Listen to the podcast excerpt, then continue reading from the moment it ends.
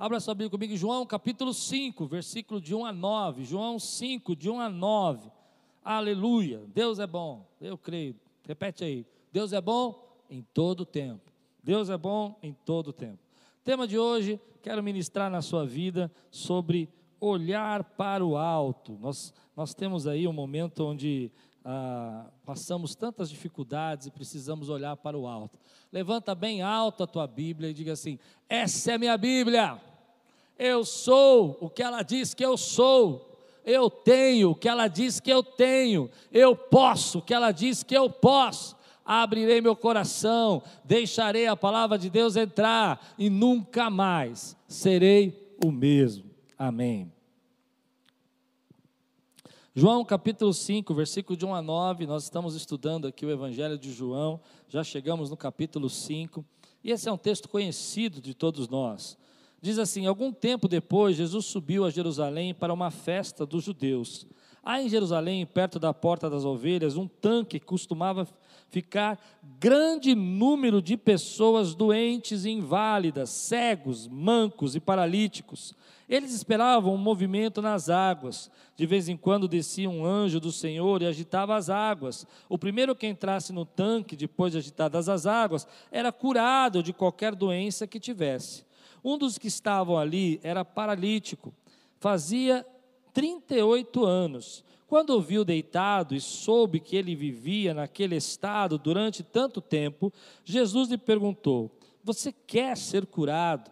Disse o paralítico: Senhor, não tenho ninguém que me ajude a entrar no tanque quando a água é agitada. Enquanto estou tentando entrar, outro chega antes de mim. Então Jesus lhe disse: Levante-se, pegue a sua maca e ande. Imediatamente o homem ficou curado, pegou a maca e começou a andar. Isso aconteceu num sábado. Vamos orar? Senhor, fala conosco Traz a tua palavra ao nosso coração. Vem, Espírito Santo, e nos leva os nossos pensamentos cativos ao teu trono de graça. Vem, Espírito Santo, e blinda, nos fortalece, nos põe a armadura que nós precisamos, Senhor, para que possamos fortalecer a nossa fé, possamos ser encorajados nesse momento e manter a nossa esperança, Senhor, nesse tempo. Em nome de Jesus que a tua palavra, Senhor, inunde o nosso coração e rios de água viva fluam dentro de nós, em nome de Jesus. Amém. Ano passado, eu tive uma experiência diferente na minha vida, uma experiência que me marcou muito. Nós tínhamos ido fazer uma missão na Índia, você deve saber disso.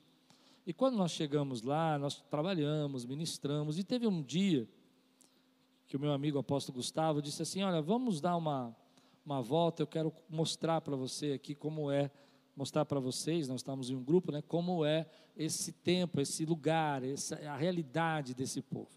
Então nós fomos até o rio Ganges. Vocês sabem que o rio Ganges é adorado na Índia como uma divindade lugar onde nós estamos, Varanasi, é considerada a porta do céu para eles. As pessoas que morrem ali, é, naquele rio, naquele lugar, elas vão direto para o céu. Essa é a visão deles. Direto para aquilo que eles chamam de céu, nirvana. E nós então pegamos ali um barquinho e começamos a andar no rio e começamos a ver os crematórios, que são os lugares onde eles cremam as pessoas porque eles acreditam que se forem queimados ali, jogarem a cinza no rio, então eles estariam indo para esse lugar. E eu comecei a ver milhares de pessoas vendendo, vendendo é, lenha para poder fazer a, a, a, cremar o corpo, vendendo uma espécie de, de, de cama de bambu amarrada assim para você poder colocar o corpo para ser queimado. Pessoas chorando, famílias, a fumaça subindo do crematório aquele lugar, pessoas se banhando naquele rio, pessoas pegando a água daquele rio, levando para casa em, em, litros, de 5 litros, 20 litros, porque elas viajam de todos os lugares da Índia até aquele lugar para pegar aquela água. Gente bebendo a água, pegando a água e bebendo a água. E aquilo foi me marcando, e, e, todo aquele sentimento, aquela, aquele olhar preso naquela, naquela religião, naquela, naquela mentalidade de que ali ia sair o socorro deles. Mas houve uma situação que me chamou mais atenção do que tudo isso.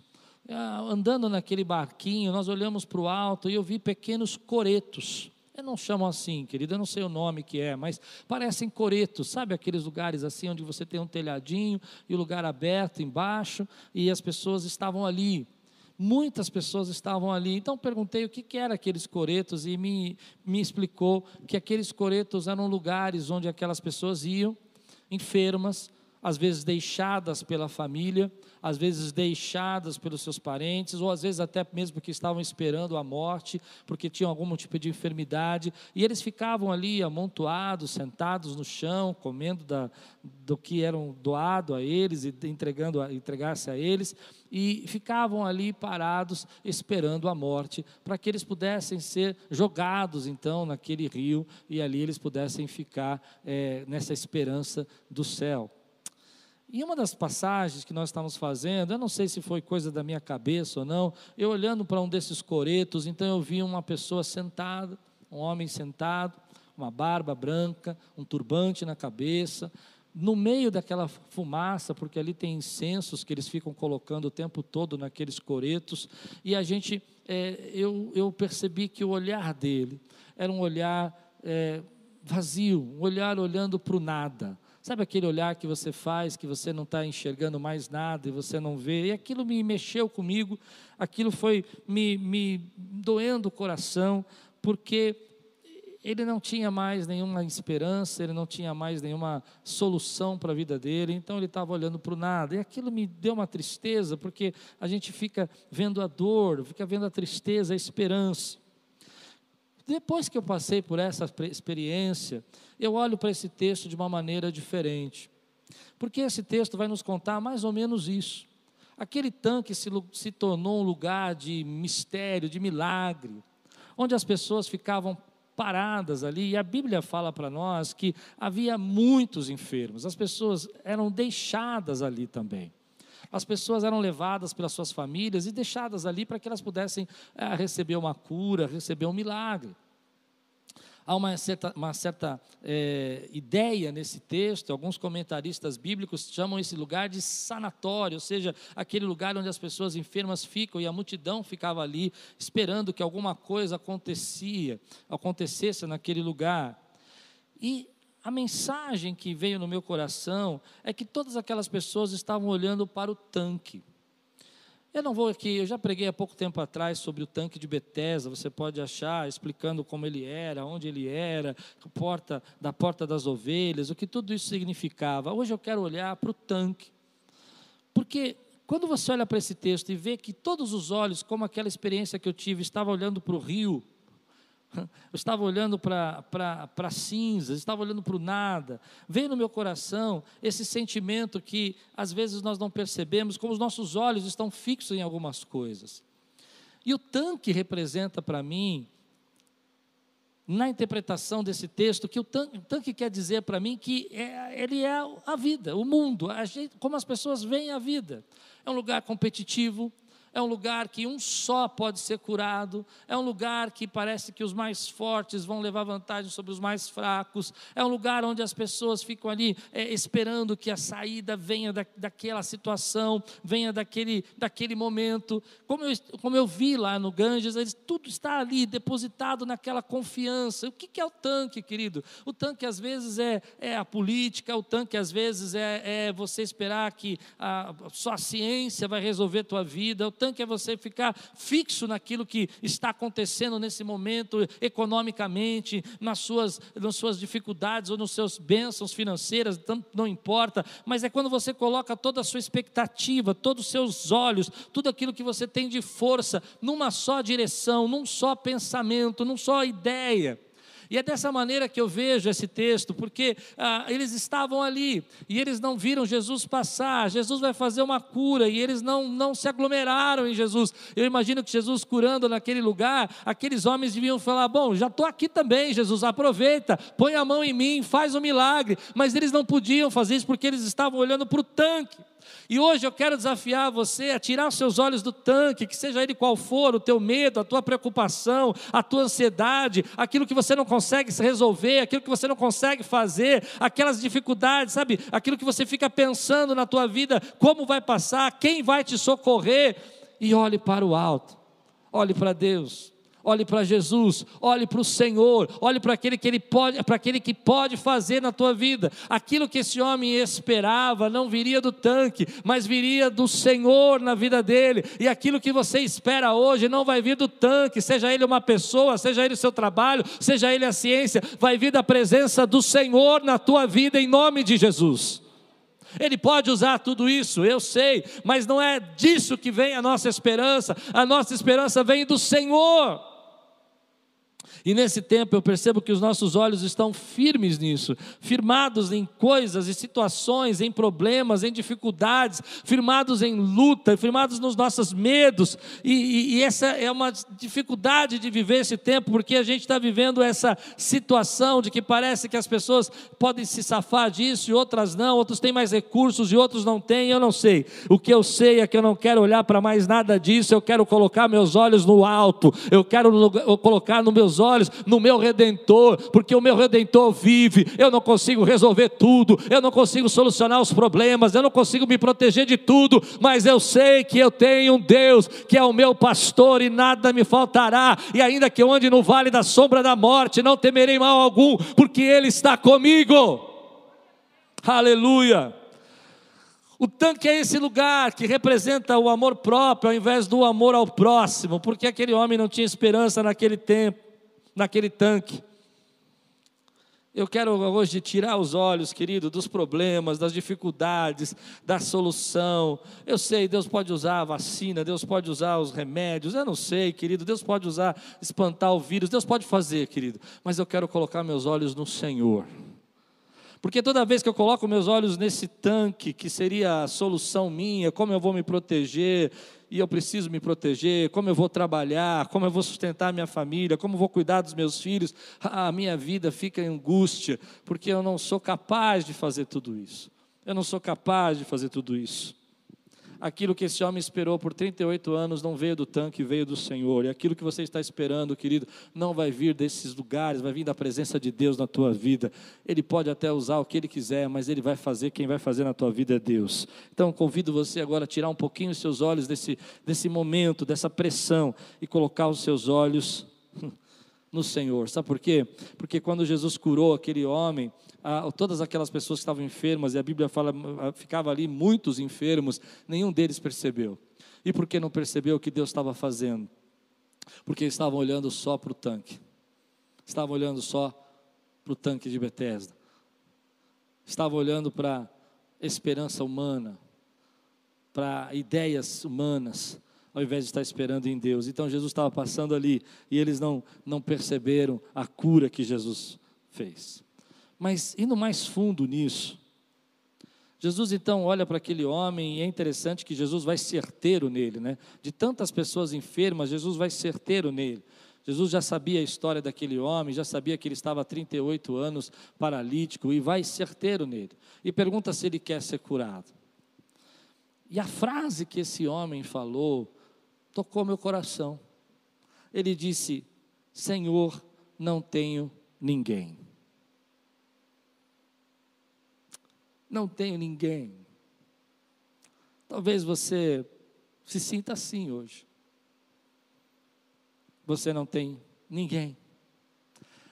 Naquele tempo, algumas pessoas, para serem curadas, porque acreditavam que quando a água agitada, alguém que descesse primeiro a água e entrasse no, no tanque primeiro e era curado, algumas pessoas ricas contratavam é, empregados para ajudá-los a colocar nas águas. Outros, por exemplo, alugavam espaços mais próximos à beira do tanque. E esse homem vai explicar isso para nós. Ele vai falar: Eu não tenho ninguém. Outros tinham amigos, parentes que ficavam ali esperando para ajudar. Não ter ninguém fala muito no meu coração nesse tempo, porque às vezes, quando nós estamos passando por lutas e dificuldades, a sensação que a gente tem é que a gente não tem ninguém. E não só porque a gente não tem ninguém, às vezes, porque ah, ah mas porque as pessoas às vezes não podem fazer nada pela gente. Elas não podem tirar isso da gente. Elas não podem tirar o vírus da gente, elas não podem, às vezes, socorrer a gente, porque elas estão também passando pelas suas lutas e as suas dificuldades. Esse sentimento de não ter ninguém é aquele sentimento que você fala, mas como eu vou resolver isso? Eu não tenho como resolver isso. Eu não tenho força para resolver isso. Eu não tenho condição de resolver isso. Eu não sei o que fazer. E esse é um sentimento que inunda o nosso coração, porque às vezes a gente vai, vai vivendo esse tempo onde que a gente se sente assim. Eu não tenho ninguém. Eu não posso contar às vezes com com meu marido, eu não posso contar às vezes com a minha esposa, eu não posso contar às vezes com meus filhos, meus, meus filhos às vezes podem, pensam, não posso contar com meu pai nessa situação. E a gente vai se sentindo assim, querido, sem ninguém. Mas é interessante você pensar que aquele homem não estava sozinho, porque Jesus já estava do lado dele. Quem pode dizer glória a Deus por isso, querido? Ainda que ele se sentisse sozinho, Jesus já estava ali do lado dele. Jesus já estava ao lado dele. E eu fico pensando que muitas vezes você está se sentindo sozinho, está sentindo que você não tem ninguém, mas você não pode esquecer que Jesus já habita dentro de você com a presença do Espírito Santo, então você não está sozinho. Talvez você não tenha a resposta dessas pessoas, mas você tem um Deus que opera dentro da tua vida, Ele está do teu lado. Então aquele homem olha para Jesus e fala assim: Sabe, eu não tenho ninguém, mas o Senhor, o Rei dos Reis, o Rei da Glória, o Todo-Poderoso, o El Shaddai, aquele que pode fazer todas as coisas, o princípio e o fim, o Alfa e o Ômega, estava ao lado dele. Como? Como eu não tenho ninguém? Eu estou aqui. Como você não tem ninguém? Eu estou dentro de você. Como não tem ninguém? Eu tenho sustentado a tua vida todo esse tempo. Como você não tem ninguém? Eu te guardei o tempo todo. Você tem a mim diz o Senhor. Você tem a mim, diz o Senhor. Eu estou do teu lado. Que Deus abra os nossos olhos nesse tempo para a gente enxergar, querido, que Ele tomou a iniciativa.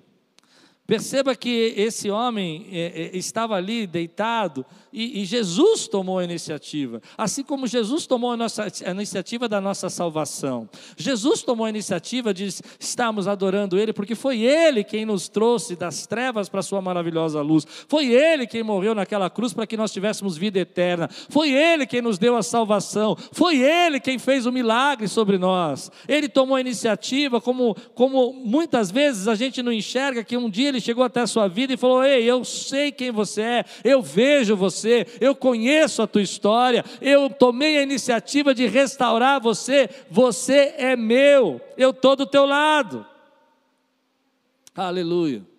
Mas há algo nesse texto que diz que às vezes, que, que às vezes a gente não percebe no texto. Ele diz assim: esse homem estava deitado.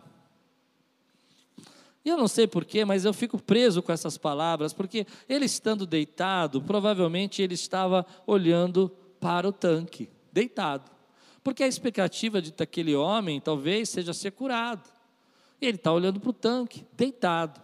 Quando você está deitado, querido, você fica olhando geralmente ah, para baixo, olhando para as coisas do seu lado. Se ele tivesse deitado de lado, ele estava então enxergando aquilo que estava para lá.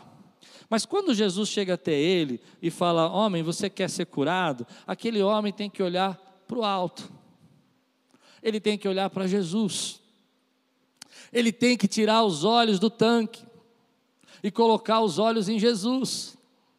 Eu acho interessante a Bíblia dizer que ele estava deitado, porque na minha mente ele estava deitado olhando para o tanque. E eu acredito que quando ele olhou para Jesus, ele começou a olhar para o alto, e Jesus diz: Você quer ser curado? Hoje eu estou dizendo para você, querido, tire os olhos do tanque e olhe para o alto, olhe para Jesus, para aquilo que ele fala para você nesse tempo, para aquilo que ele traz dentro do seu coração, para aquilo que ele ministra na tua vida. Olhe para o alto, querido, olhe para ele, olhe para a glória dele, olhe para o poder dele, olhe para a graça dele na tua vida. Porque quando a gente está triste, a gente olha para baixo. Quando a gente está triste, a gente olha só para aquele ponto. Quando a gente está triste, a gente fica olhando para a mesma situação. Quando a gente está ansioso, a gente fica olhando para o mesmo problema. Quando a gente está depressivo, a gente fica olhando para as mesmas situações. Mas quando a gente começa a se encher de fé, encher de alegria, a gente levanta a cabeça, olha para frente e fala: Deus, eu sei que tu podes. Olha para o alto e fala: Senhor, eu sei quem tu és. Hoje eu desafio você, querido, a olhar para o alto a olhar para aquilo que Jesus tem para você nesse tempo. Então, quando aquele homem vai olhar para Jesus, ele vai entender que o socorro dele vem para o alto, vem do alto. E há algo nesse texto que, que marca, sempre marcou minha vida. Eu me lembro uma vez, muitos anos atrás, eu estava levando as crianças na, na ginástica e um processo difícil na igreja, uma dificuldade muito grande. E nós tínhamos travado, nós não tínhamos saída, nós não tínhamos saída financeira, nós não tínhamos capacidade estrutural, nós não tínhamos impacto, nós não tínhamos condição de, de mudar, nós não tínhamos uma, uma liderança ainda treinada, havia várias dificuldades, né? E eu, quando olho para esse texto, eu me lembro que esse texto tinha cinco portas, ou cinco entradas, e aquele homem não podia usar nenhuma. E naquela época Deus falou no meu coração de uma maneira muito especial, e eu me sentia assim: olha, você tem a porta do dinheiro, mas você não consegue usar porque você não tem. Você tem a porta da, da liderança, mas você consegue usar porque você não tem. Você tem a porta, às vezes, da, da, do apoio de alguém que te ajude, alguém que te puxe para cima, mas você não pode usar porque você não tem. E eu comecei naquele dia, naquele carro, orar com o Senhor. Quando eu levei as minhas filhas, deixei ela na, na, na ginástica, comecei a orar, e Deus me deu essa palavra, e eu comecei a chorar. Eu comecei a chorar naquele carro, porque eu falei, Deus, eu posso ter, entender todas essas portas, mas eu não posso usar nenhuma delas, eu não tenho nenhuma delas. Hum.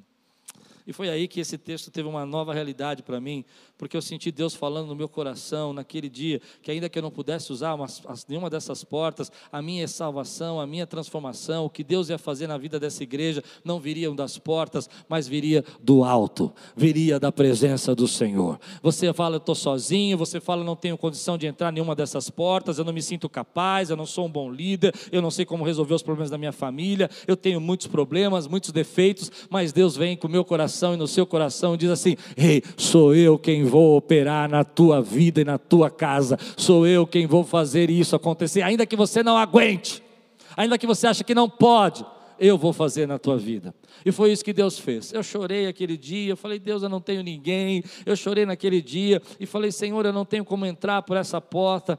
Mas pouco tempo depois, Deus começou a entrar com providências. E aquilo que eu não poderia fazer, aquilo que não tinha capacidade de gerar, ele começou a gerar. E eu creio que Deus pode fazer isso nesse tempo, querido. Então, nessa noite, essa igreja chamada Quírios, tira os olhos dos problemas, tira os olhos das dificuldades, tira os olhos da, da, do impasse, tira os olhos desse momento político, tira os olhos dessa pandemia e olha para o alto e glorifica o Senhor e diz: Olha, a minha esperança não vem de tanques, a minha esperança vem do Rei dos Reis e Senhor dos Senhores. Eu não estou sozinho, ele já está do meu lado. Eu não sei qual, eu não preciso usar essas portas, porque Ele tem uma porta para mim sobrenatural e ela está aberta, ela está diante de mim. Essa porta que eu preciso entrar já está preparada em nome de Jesus. É Ele quem vai restituir a minha saúde, é Ele quem vai restituir a cura da minha casa, é Ele quem vai suprir as necessidades dessa família, em nome de Jesus.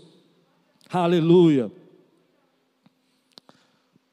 Mas tem algo, eu posso ir mais fundo nisso? Tem algo que a gente precisa prestar atenção aqui. Ele estava há 38 anos assim. E já não era para esse homem estar conformado? Já não era para ele dizer assim: bom, é isso mesmo, a vida é essa, não tem jeito. Eu sei que a gente olhando para a nossa mentalidade moderna, atual, ocidental, a gente não consegue perceber, mas naquele tempo, querido, um homem de 38 anos já estava aí na sua meia idade já estava na sua início da sua terceira idade, vamos dizer assim. Estava vivendo mais do que talvez 38 anos só de, dessa enfermidade. A gente não sabe quantos anos ele tinha quando isso aconteceu, quando isso começou na vida dele. Então, talvez ele olhasse para a vida dele e falasse: Olha, isso é o fim, isso já acabou, isso, olha, já, meu tempo passou.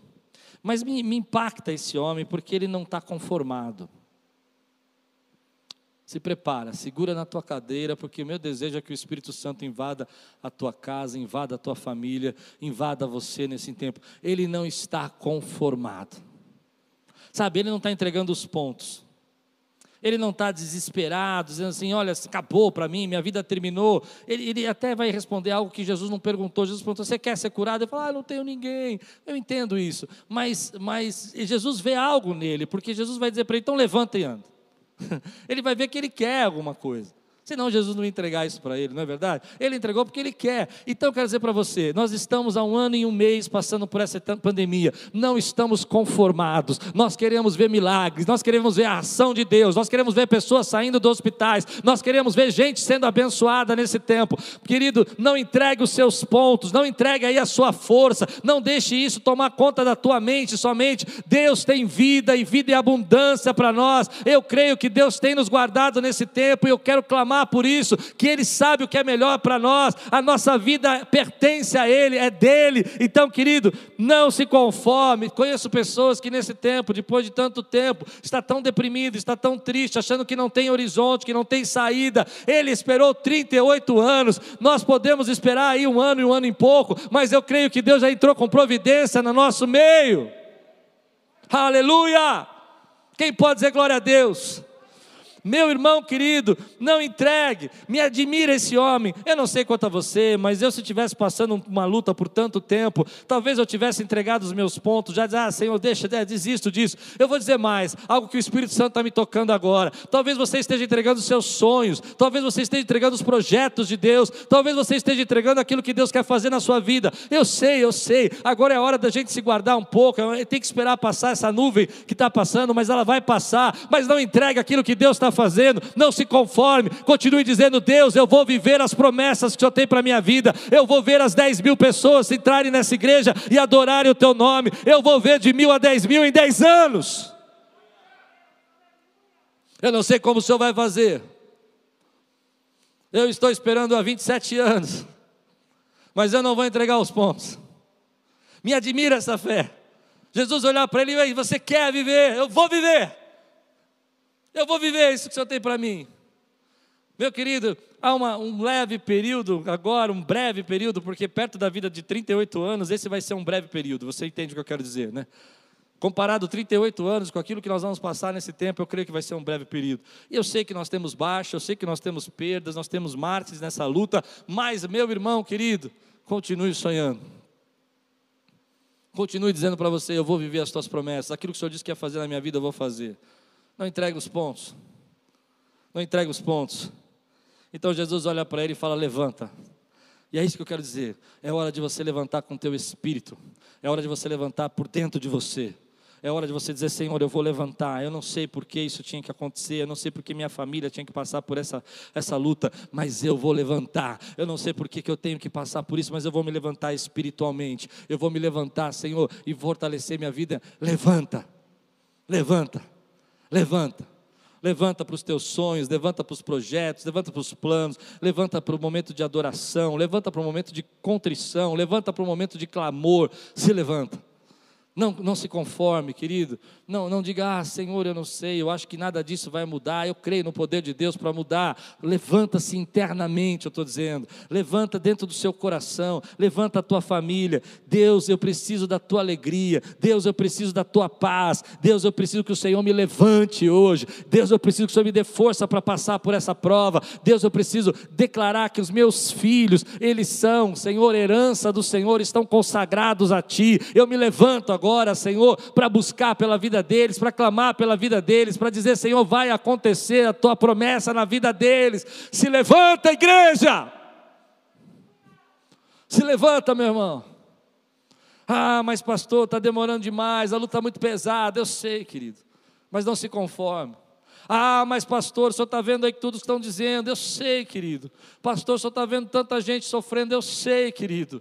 Mas eu quero dizer para você que a gente precisa manter a nossa esperança no Senhor. Ele está do nosso lado, Ele continua conosco. Tire os seus olhos disso um pouco e coloque seus olhos nele o que Ele vai fazer, o que Ele tem para nós, o que Ele quer que nós façamos nesse momento, o que Ele tem para a tua vida. Restitui os teus sonhos, restitui os teus projetos, restitui a tua esperança. Talvez demore um pouco ainda para você poder fazer isso na sua vida, mas que Deus possa suprir você agora e levantar você Querido, algumas coisas acontecem, elas são dolorosas para nós, mas você não pode se entregar, não pode se conformar. Senhor, pode passar um mês, pode passar um ano, mas eu sei que o Senhor é Deus e eu vou viver os teus projetos para a minha vida. Eu não estou sozinho nesse vale, eu não estou sozinho nesse vale da sombra da morte. Eu estou com o Senhor na minha vida, em nome de Jesus.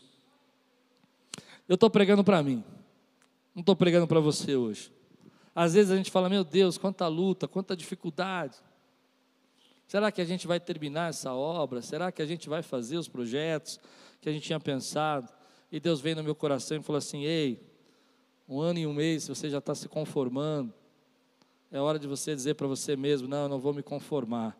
Eu quero viver a minha cura, eu quero viver a minha restauração, eu quero viver os projetos que o Senhor tem para a minha vida, eu quero viver os teus sonhos, porque os teus sonhos, Senhor, são maiores que os meus, eu vou viver esses sonhos em nome de Jesus. Levanta o teu coração hoje. Levanta a tua vida agora. Quando eu prego sobre isso, eu me preocupo um pouco e eu vou terminar assim. Eu me preocupo um pouco que as pessoas olhem para nós e falem assim: ah, então, pastor, é muito fácil, é muito simples. Não, não é, querido. Assim como para esse homem não foi muito fácil, nem muito simples, 38 anos de luta. Mas eu creio que chegou a hora, chega o momento que Deus se manifesta. Chega o momento que Deus entra com misericórdia. Eu lamento que só foi esse homem. Isso é uma das coisas que, em toda vez que eu estudei esse texto, sempre me incomodou. Aonde estavam todos aqueles que estavam ao redor desse homem e que não perceberam o que Deus estava fazendo? Eu não sei quanto tempo esse homem ficou ali. A Bíblia fala que ele foi 38 anos paralítico, mas eu não sei quantos anos ele estava ali. Mas todos nós entendemos que ele estava ali muito tempo. Mas ninguém via aquele homem. Ninguém enxergava aquele homem. Ninguém o percebia. Ninguém valorizava aquele homem, ninguém via aquele homem. Sabe por quê? Porque todo mundo estava olhando o tanque. Hoje eu oro para que você olhe para o alto Oro para que você tire os seus olhos do tanque. Se levante internamente. E diga comigo: vai passar. Vai passar. Há promessas que eu vou viver na minha vida, há promessas que eu vou enxergar na minha vida. Olhe para o alto, olhe para a sua família. E que você possa dizer para você: Senhor, eu não vou me conformar com esse momento eu vou me cuidar, eu vou fazer a minha melhor parte, eu vou tentar fazer o que eu puder. Mas eu sei, Senhor, que a minha esperança está nas tuas mãos. Que Deus venha restituir agora, querido. Restituir sonhos, planos, esperança, saída. Que Deus venha falar no nosso coração. Ei, eu estou do seu lado. Você não está sozinho. Que Deus venha olhar para você hoje venha dizer: você está olhando tão fixo para essas coisas, que você não consegue nem perceber o que eu já comecei a fazer na tua casa, que eu já comecei a fazer na tua vida. Então aquele homem pegou a sua maca e levantou e andou. Começou um novo tempo na vida dele. Nada mais daquela, daquele tanque, nada mais de andar com a sua esteira, de ficar a Bíblia vai falar para nós que alguns encontram ele no caminho carregando esteira, era o dia de sábado, e ficam incomodados. Ficam incomodados, porque ele está carregando uma esteira em dia de sábado, e ele diz: Olha, eu era paralítico e agora estou andando. Mas eles não entendem, porque as pessoas religiosas, as pessoas que estão presas à religiosidade, eles não conseguem entender o que Deus está fazendo na sua vida. E ao invés delas celebrarem as curas e os milagres que Deus está fazendo na sua vida, elas ficam presas aos detalhes. Elas ficam presas à lei. Não, você não pode carregar essa maca, você não pode pegar isso nas suas mãos. Isso aí não é sábado, hoje não é dia de ser curado. Querido, eu não sei Se você entende isso, mas para Deus, querido, todo é dia, todo dia é o dia de ser curado. Então, às vezes as pessoas vão enxergar aquilo que Deus está fazendo na tua vida, a esperança que você tem, a alegria que você tem, a força que você tem, a maneira como você está se levantando das cinzas, às vezes, sabe, do pó, e elas não vão entender o que você está passando, porque elas não entendem que isso é um processo de Deus, elas entendem que isso é obra de humana, que você está carregando a sua maca no dia errado, que você tinha que estar tá aí prostrado, que você tinha que estar tá lamentando. Na verdade, você, querido, não é desse tipo de gente, porque Deus já tocou você, Deus já te pôs de pé para que você possa adorar. Eu volto a falar, querido, eu não estou dizendo que nós não temos que nos guardar nesse tempo, tenho explicado isso, mas o que eu estou dizendo, querido, é que nós não queremos nos entregar, porque nós sabemos que alguém já disse para nós: levanta, alguém já disse que está dos nossos lados, e aqueles homens, ao invés de falar, uau, quem foi que te curou? Por que, que você está assim? Como é que você aguenta passar por tudo isso está forte ainda e está glorificando a Deus, ao invés de, e você está de pé e está andando? Eles querem, não, não, não, hoje não, hoje você não pode ser curado, não, hoje você tem que ficar aí prostrado, hoje você não pode carregar maca. Hoje é sábado, hein? Hoje é dia de cumprir a lei. E Jesus vem falar: Eu sou a graça, eu derramo graça sobre sua vida, eu te ponho de pé hoje. E aí, aquela religiosidade que prende. Então, querido, a gente sofre, a gente tem luta, mas também a gente celebra, porque a gente sabe que tem alguém do nosso lado. A gente fica preocupado, porque nós somos humanos, mas também nós ficamos em paz, porque nós sabemos que Deus tem o controle da nossa vida, a nossa vida pertence a Ele. Outras pessoas não vão entender o que Deus está fazendo na tua vida, outras pessoas vão julgar você, mas hoje Deus te põe de pé. Deus põe descanso. Deus põe esperança. É interessante que o texto vai ainda longo. Ele vai dizer que depois de um tempo, ele vai para o templo. Talvez aquele homem não você sabe disso, a lei diz, nem é talvez. Ele não poderia entrar no templo porque ele tinha uma deficiência, ele tinha uma, ele era paralítico, ele não podia entrar no templo. Mas agora ele está curado. Entende? Aleluia. E agora ele vai para o templo ele vai entrar no templo, porque o templo ali é a representação da presença de Deus. Antes ele não podia entrar, porque na lei dizia que alguém que estivesse é, é, enfermo, paralítico, não podia entrar no templo, mas agora ele entra no templo, porque ele está livre. Querido, até esse momento talvez você estivesse triste, pesado, angustiado e não pudesse entrar na presença de Deus, mas agora você entra na presença de Deus, porque você está livre para entrar na presença de Deus, e ele entra no templo, e no templo ele encontra Jesus.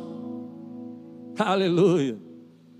E Jesus reconhece ele, ele reconhece Jesus. Jesus fala para ele: Homem, não peques mais, ou seja, não volte atrás. Algumas pessoas entendem, eu, eu também entendo assim, que Jesus não está condenando aquele homem, mas alguma coisa talvez tivesse acontecido para aquele homem tivesse se tornado aquele paralítico. Assim como na nossa vida, coisas que acontecem na nossa vida que nos tornam às vezes enfermos, nos tornam doentes, nos tornam machucados. E Jesus então faz a cura e fala: Olha, não volta para trás. Não vai buscar de novo aquilo que eu já te libertei. Não vai voltar aquilo que você já fez. Eu não sei o que, que ele fazia, não sei qual era o motivo. Jesus falou: não peques mais, não, não volte para trás. Não volte para trás. Continue caminhando. E eu imagino aqueles homens religiosos olhando para aquele homem que tinha sido paralítico por 38 anos, dentro do templo, com as suas mãos levantadas e adorando ao Rei dos Reis e Senhor dos Senhores, porque agora ele estava livre. Aleluia. Pessoas não vão entender o que Deus está fazendo na sua vida nesse tempo. As pessoas não vão entender porque você está adorando. As pessoas não vão entender porque você agora entra na presença dEle. Mas você sabe por que você entra. Porque você está livre para adorá-lo. Porque apesar de tudo isso que nós estamos passando, você está livre para bendizer o nome dEle. Pessoas podem até levar você a pensar que você tem que voltar para trás, que você tem que voltar a fazer, mas Jesus diz: olha, para, não volte para trás, continue caminhando sobre a graça que eu dei à sua vida.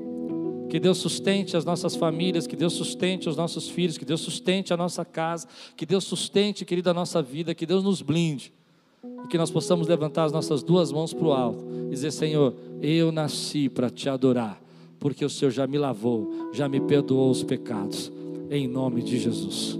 Amém.